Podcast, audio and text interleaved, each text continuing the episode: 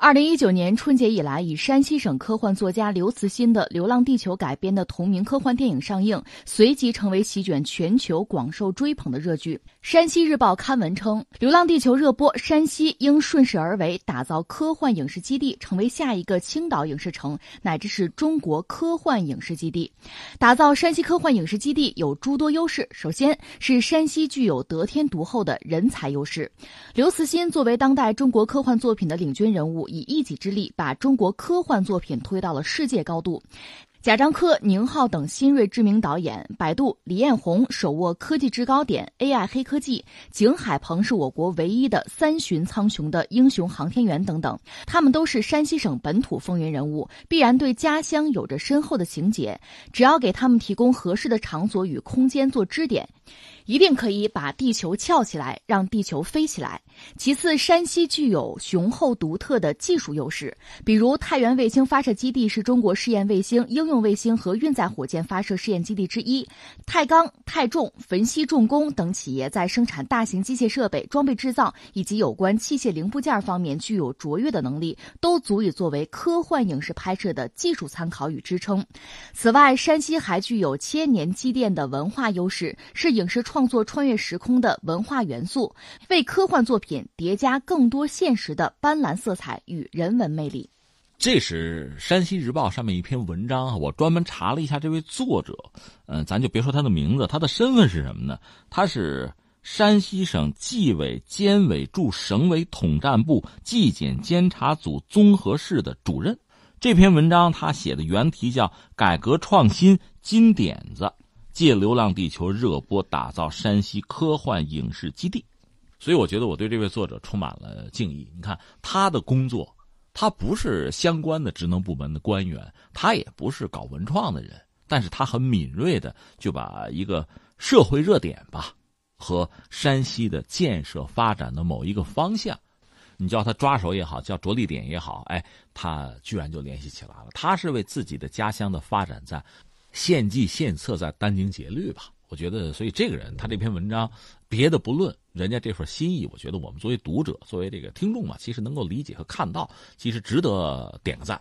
其实啊，我们要说，在他之前，也有人就想到过这个事儿，就是在今年初，可能是也是山西山西文旅集团和什么当地那个什么平定县人民政府，他们有一个就是开发娘子关的那么一个一个想法。在这里边呢，我看相关的报道，我这瞎看 杂看哈，这里边就很有意思。有个叫世界晋商网的那个创始人叫王军龙，他据说是突发奇想，就觉得能不能利用刘慈欣的地位和想象力，在娘子关景区或者是刘慈欣原来那个工作单位什么的吧，能不能打造一个相关的，就是涉及到科幻的影视的一个基地？这都是山西人，你看都想到一块去了。说起来可笑，我不知道大家怎么关注这个新闻哈。你看《流浪地球》这个事儿之后，我呢，我真不客气说，我也想到这事儿了。然后我就去查，发现真有意思。就全国很多地方，都在想打造科幻影视基地，有的已经干了，有的还在思考。你比如说西安，它有一个什么？地方领导留言板，我在那儿就看到有这个，应该是西安的市民之类的吧，有一个建议，关于在西安建立科技或者科幻影视基地的建议。我看人家这个留言的时候，这个领导们还没回复，是就是一九年的二月二十六号，就觉得西安这个地方好啊，文化名城啊，旅游城市啊，音乐之城啊，硬科幻之都啊，哈，我们得搞。另外呢，襄阳。也有类似的这个，就是襄阳那个地方的那个贴吧什么的，有网友站出来说：“你们同不同意？咱也得搞一个这个。”这是有想法，但是还没干出来的，也有干出来的。一个是哪儿呢？东方科幻谷，它那个应该和《流浪地球》没有直接的关系吧？它是科幻主题公园，在哪儿？在贵州，贵州双龙航空港产业投资有限公司和东方时代网络传媒股份有限公司。水木动画有限公司携手打造的一个占地五百亩的那么一个科幻公园，而且他已经接拍了一部电视剧，我就别说名字了。那电视剧科幻的，号称要拍十五到二十年的，这是他。那另外就得说四川了。二零一一年呢，四川省的科协就有一个三十万字的，号称国内首部哈中国科幻产业发展研究报告。他拿这个报告做依据呢，是提出来在成都。实际上在简阳要建设中国科幻城，就是中国科幻产业园。而且我专门看过他那个报告，他早嘛，二零一一年嘛，那个和《流浪地球》也没有直接的关系啊。呃，说到四川，确实是中国科幻文学的一个基地，这个我们要承认啊。他那个规划就比较大了。包括这个科幻什么影视拍摄研发的基地，还有什么科博场馆的研究设计中心，什么科普科幻传媒基地、科幻博物馆、科幻什么文创的孵化园什么创意教育园等等等等，那得我估计将来挂牌子真要搞得咱们得十几二十个牌子，这是他们野心很大。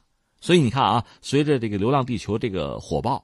很多项目好像真的被点燃了。我为什么使用“点燃”这个词儿呢？其实想搞这种科幻园区啊，就科幻主题的影视基地的想法，据我所知，早就有人提出来，但是一直实现不了。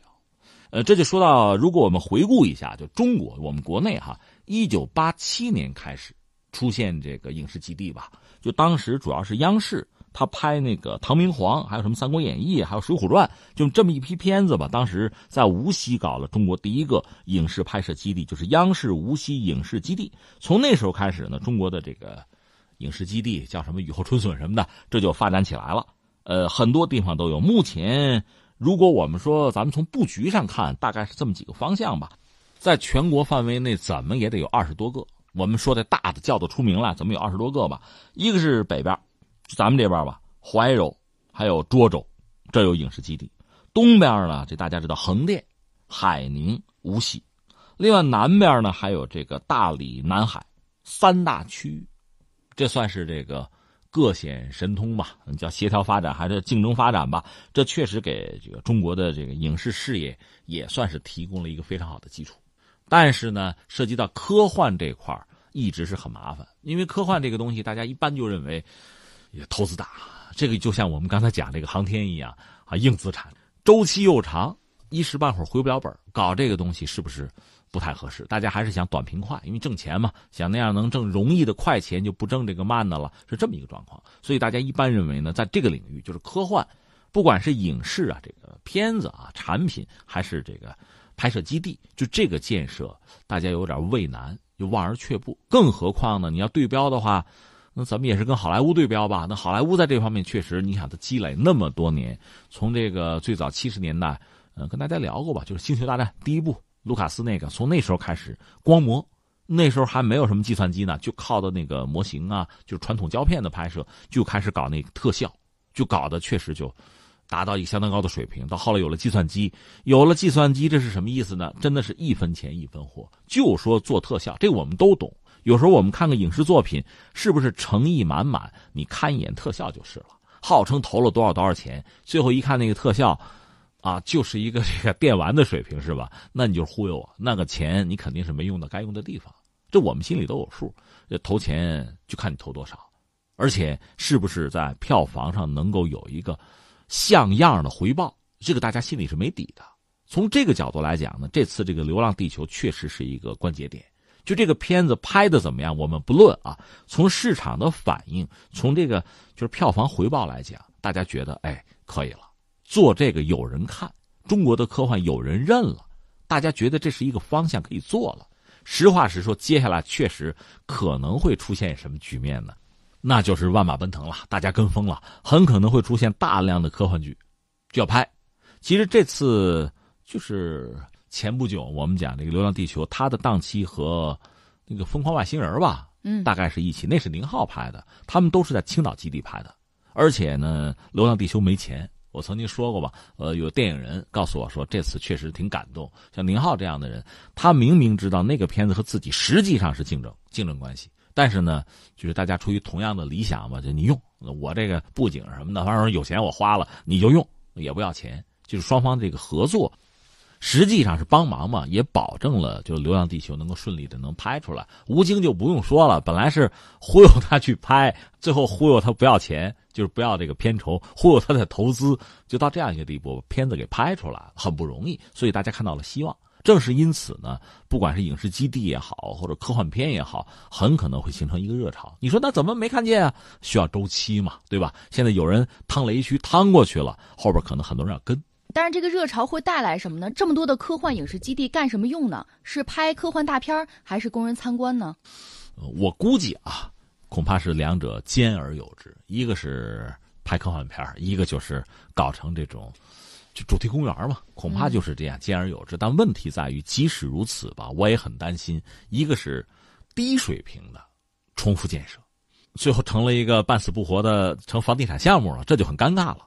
所以我倒觉得呢，呃，这不是我们刚才讲这由头是山西的这篇文章吗？人家觉得，你看金海鹏是我们的，是吧？刘慈欣是我们的，娘子关那也是我们的，甚至太原的发射基地也是我们的。这么好的条件，我不用的话，那我对不起啊，山山水水。呃，从这个角度来讲，山西做这个事情确实还是有它的某种优势在。关键是你这些优势怎么能落地，真的转换成就货真价实的产品，最后能够盈利。你倒别指这个赚大钱，就说能盈利、能维持、能生存下来就好。所以我觉得还是要，还是要实事求是的、科学的来做这个事情。它就像任何一个项目一样，你总要看看，比如说你搞了一个科幻的影视基地，那实话实说，拍宫廷戏、拍宫斗戏肯定是不合适吧，对吧？那么我们国内有多少科幻的片子可以拍，在你这儿拍，就是你能能吃饱，那我们算嘛，这是可以算出来的。和相关职能部门去沟通，应该是可以拿到大约的这个数据的。当然，另外我相信很多人脑子里想的可不只是面向中国，是走向世界的。全世界科幻片都可以来我这儿拍，甚至科幻和玄幻呢，我觉得也许有某种相通之处。当然难度也很大。你比如那个《指环王》是在新西兰找那个地儿拍的，就很奇幻的地方，那也不是哪都有的。当然我们国内，你比如说喀斯特地形什么的，但那个一个是要保护，再一个呢，恐怕呢。贵州吧，对吧？那个也不是不是山西的事儿了，所以这里边我觉得有很多需要考量的东西。说到底呢，你得承认它是一个商业项目，就是只有赚钱才能生存，才能发展。这个就是最基本的底线，或者它的性质，你要看不清楚的话，最后一笔钱投下去，我们这方面的故事可多了，好多地方搞这个所谓的这个园区，就是什么主题公园啊。迪士尼是赚钱了，并不是所有全世界的主题公园就因此就能赚钱呀。他赚他的，你没赚上，最后，最后就荒在那儿了。你说你搞房地产吗？那也不行啊。这国家有政策，不是说玩就玩的呀。所以这个要算清楚。